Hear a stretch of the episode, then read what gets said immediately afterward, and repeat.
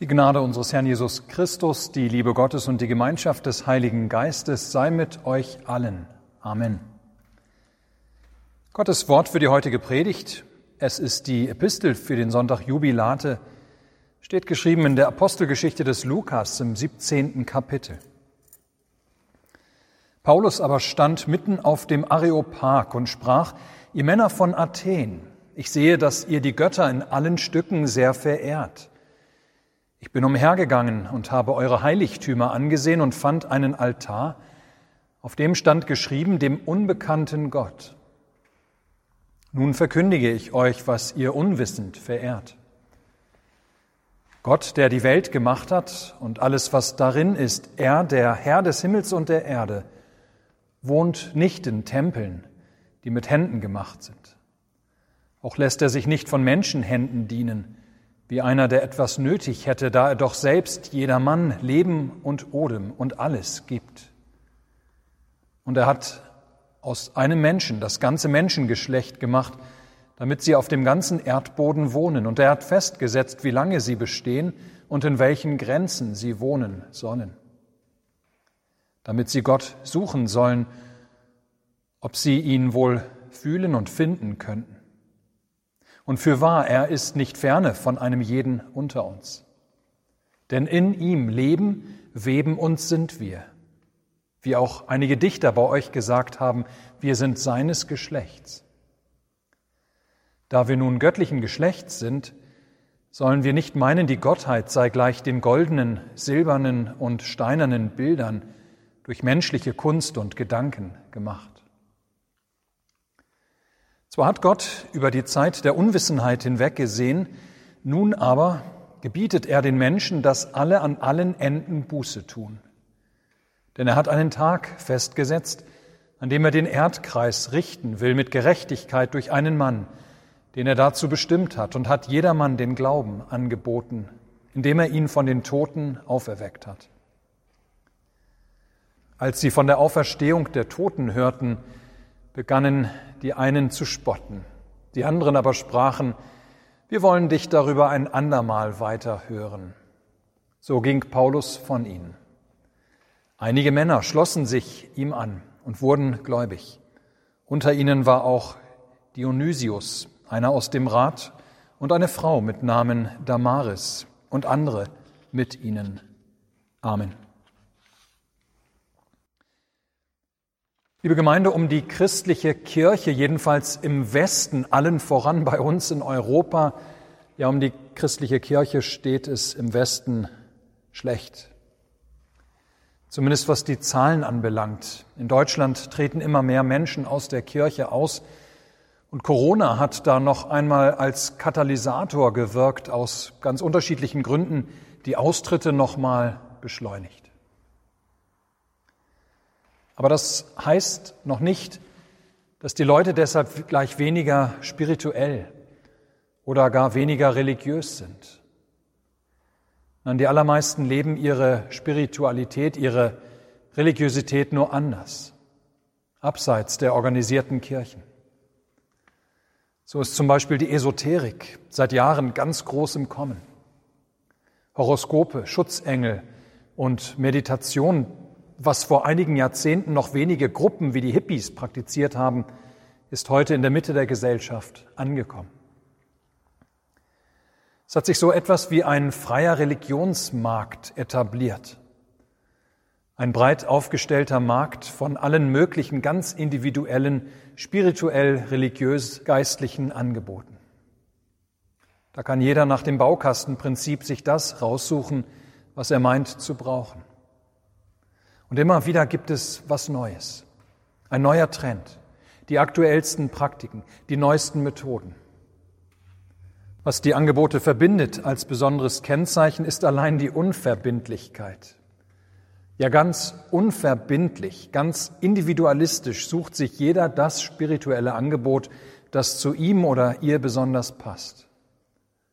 Dabei immer Ausschau haltend nach dem nächsten neuen Trend ganz im Sinne des Zeitalters des Postmodernismus, in dem wir uns derzeit befinden.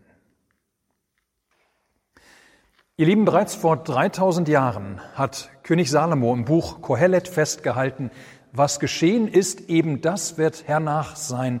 Was man getan hat, eben das tut man hernach wieder. Und es geschieht nichts Neues unter der Sonne.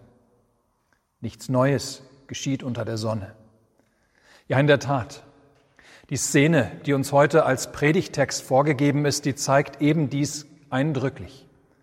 Das, was Paulus damals in Athen widerfährt, das hätte heute, das hätte heute in unserer Zeit fast genauso sich abspielen können.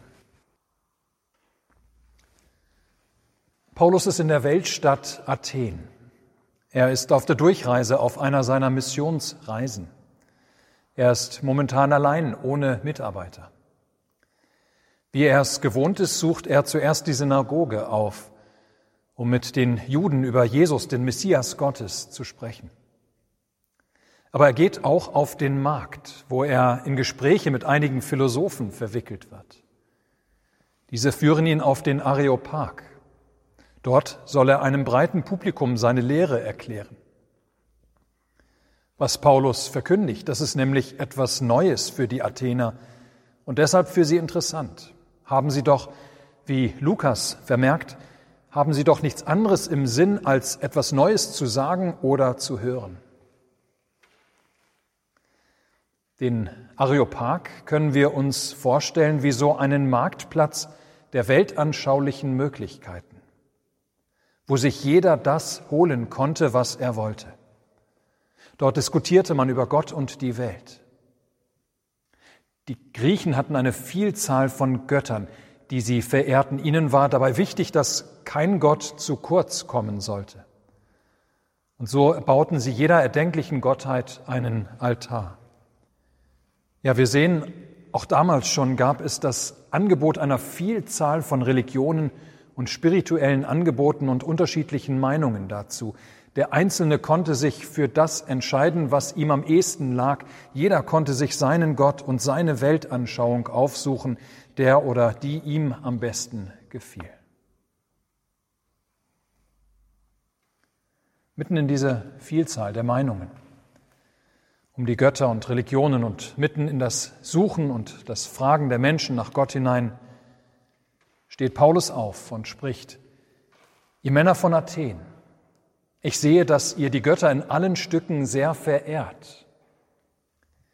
Ja, ich sehe, dass ihr durchaus religiös seid dass ihr durchaus fromm seid, dass ihr euch durchaus Mühe gebt.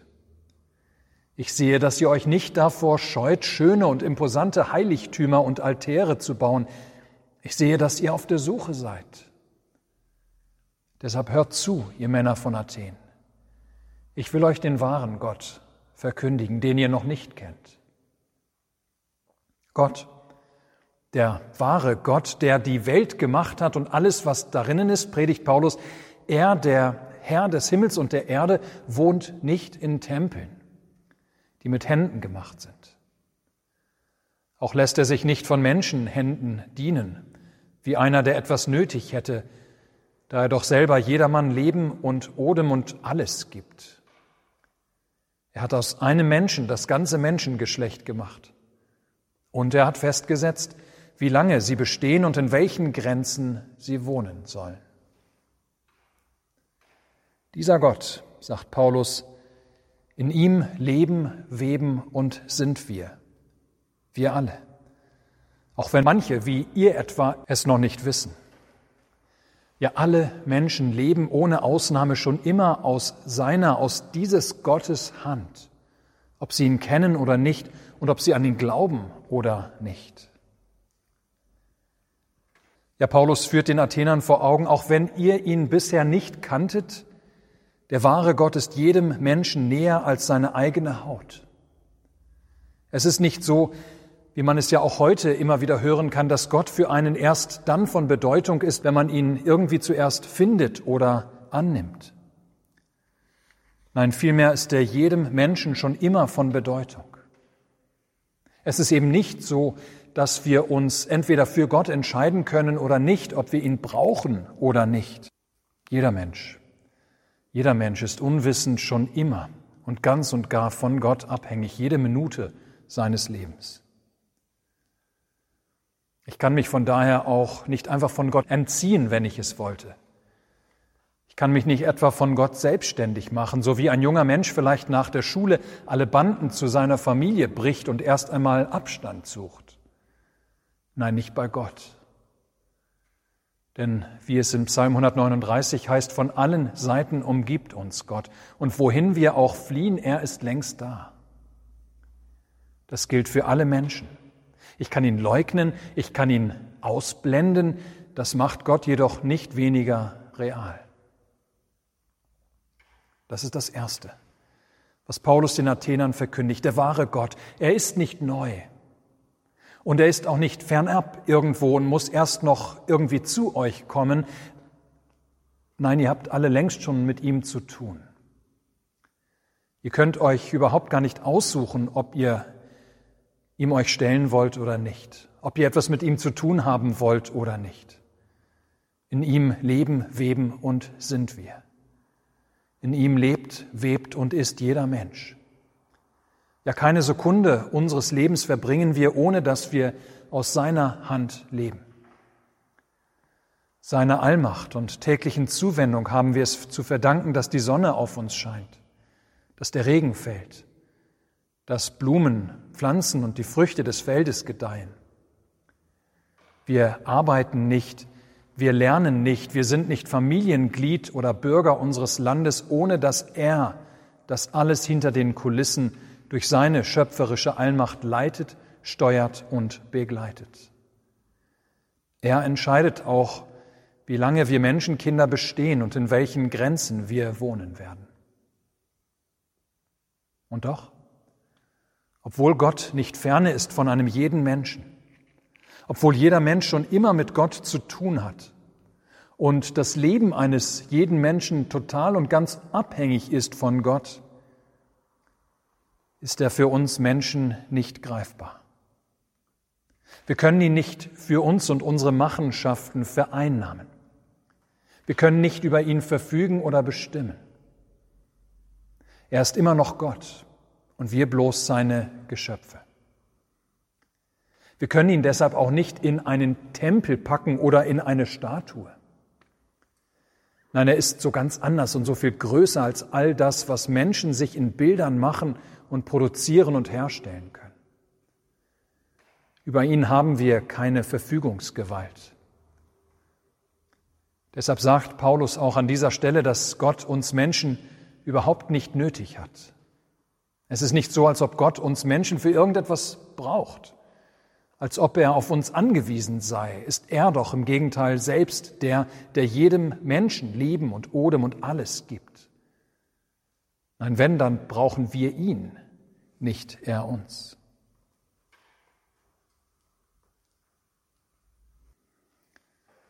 Aber der große Gott, Schöpfer und Herrscher über alles will, er will eine Beziehung zu den Menschen.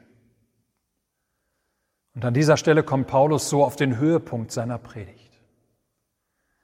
Bislang, so predigt er den Athenern, bislang war Gott der wahre Gott zwar nie ferne von euch und doch war er für euch nicht greifbar, war er euch verborgen. Und so kam es, dass ihr ihn nie kennengelernt habt. Und so kam es, dass ihr euch alle möglichen Gottesbilder und Abgötter gemacht habt. Ja, so kam es, dass dieser ganze Areopag voller Heiligtümer und Altäre steht, weil ihr bisher den wahren Gott noch nicht gekannt habt. Aber nun hat sich der wahre Gott zu erkennen gegeben. Er hat sich offenbart, er ist aus seiner Verborgenheit herausgetreten. Er wurde ein Mensch wie wir. Man konnte ihn sehen, hören und anfassen. Zunehmend zeigte sich, dass er jedoch zugleich mehr als nur ein Mensch wie wir war. Er hat Wunder getan. Er hat in Vollmacht gepredigt. Vor allem aber er war ohne Sünde. Und doch wurde er zum Tode am Kreuz verurteilt dies aber, um für die Sünde der Welt zu sühnen. Am dritten Tag hat Gott ihn von den Toten auferweckt, für alle Menschen zum Glauben, dass sie in ihm das Leben finden, ja, dass sie in ihm die Umkehr zu Gott haben, in ihm Rettung und Heil, die Gesundung der gebrochenen Beziehung zum Schöpfer. Seit Jesus, seit Jesus gibt es nun keine Entschuldigung mehr, den wahren Gott nicht zu kennen.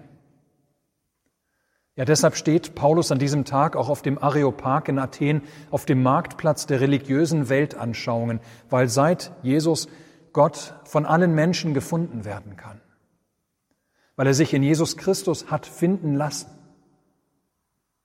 Das heißt aber auch, allein in Jesus lässt Gott sich finden. Das Leben, die Vergebung der Sünden, der Gott Schöpfer, der liebevoll und freundlich auf uns blickt, das finden wir nur in Jesus. Ja, ihr Lieben, all dieses heißt, Paulus steht nicht auf dem Areopag, um unverbindlich mit den suchenden Athenern über Gott und die Welt zu philosophieren und dabei seine eigene Privatmeinung vorzutragen. Paulus sagt nicht, was es noch so alles gibt an Zugängen zu Gott. Er stellt den Menschen nicht eine weitere Gottheit vor, oder schwärmt von den neuesten spirituellen Methoden. Nein, er weist auf den, von dem sie doch längst alle abhängig sind, dem Schöpfer und Erhalter allen Lebens, zu dem es dank Jesus Christus nun wieder Zugang gibt, der gefunden werden kann, zu dem man umkehren kann. Zugegeben, dieser Anspruch des Paulus den wahren Gott zu kennen und diesen von allen anderen falschen Göttern unterscheiden zu können, dies ist ein sehr hoher Anspruch. Nicht an dieser Stelle, sondern in seinen Briefen wird Paulus seinen Lesern schreiben, prüft es doch selbst. Sucht doch Zeugen für diesen Jesus. Es gibt viele, die ihn erlebt haben, auch nach seiner Auferstehung. Prüft ihr Wort, ob es nicht stimmt, was ich verkündige, dass dieser Jesus tatsächlich der Sohn des Allerhöchsten ist, der getötet wurde, den Gott zu einem neuen Leben auferweckt hat. Diese Botschaft hat es bis heute schwer. Ja, das, was Paulus als nächstes erlebt, können wir gerade in unserer Zeit nur allzu gut nachvollziehen. Wie das Evangelium doch leider so oft kein Selbstläufer ist wie die in Wirklichkeit beste Botschaft aller Zeiten doch oft nicht auf empfängliche Herzen trifft. Als Paulus damals auf dem Areopag auf die Auferstehung der Toten zu sprechen kommt, da verlieren die Athener plötzlich ganz schnell Interesse. Sie wollen da nicht mehr zuhören. Ja, sie lachen ihn aus, eine Auferstehung der Toten. Wer kann das denn glauben? Sarkastisch meinen einige, vielen Dank, Paulus. Wir wollen dich darüber ein anderes Mal weiter reden hören. Und doch, und doch kommt es zum Wunder des Glaubens, dass einzelne Menschen durch die Predigt des Paulus in Athen den lebendigen Gott und seinen auferstandenen Sohn erkennen. Wie überhaupt das Christentum sich nach und nach ausbreitet über die ganze Erde. Bei allen zu erwartenden Misserfolgen lasst uns dieses von Paulus lernen dass wir dennoch nicht müde werden in der Verkündigung der Wahrheit des Evangeliums.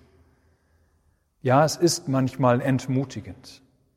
Und ja, es kostet immer wieder neue Kraft und Überwindung.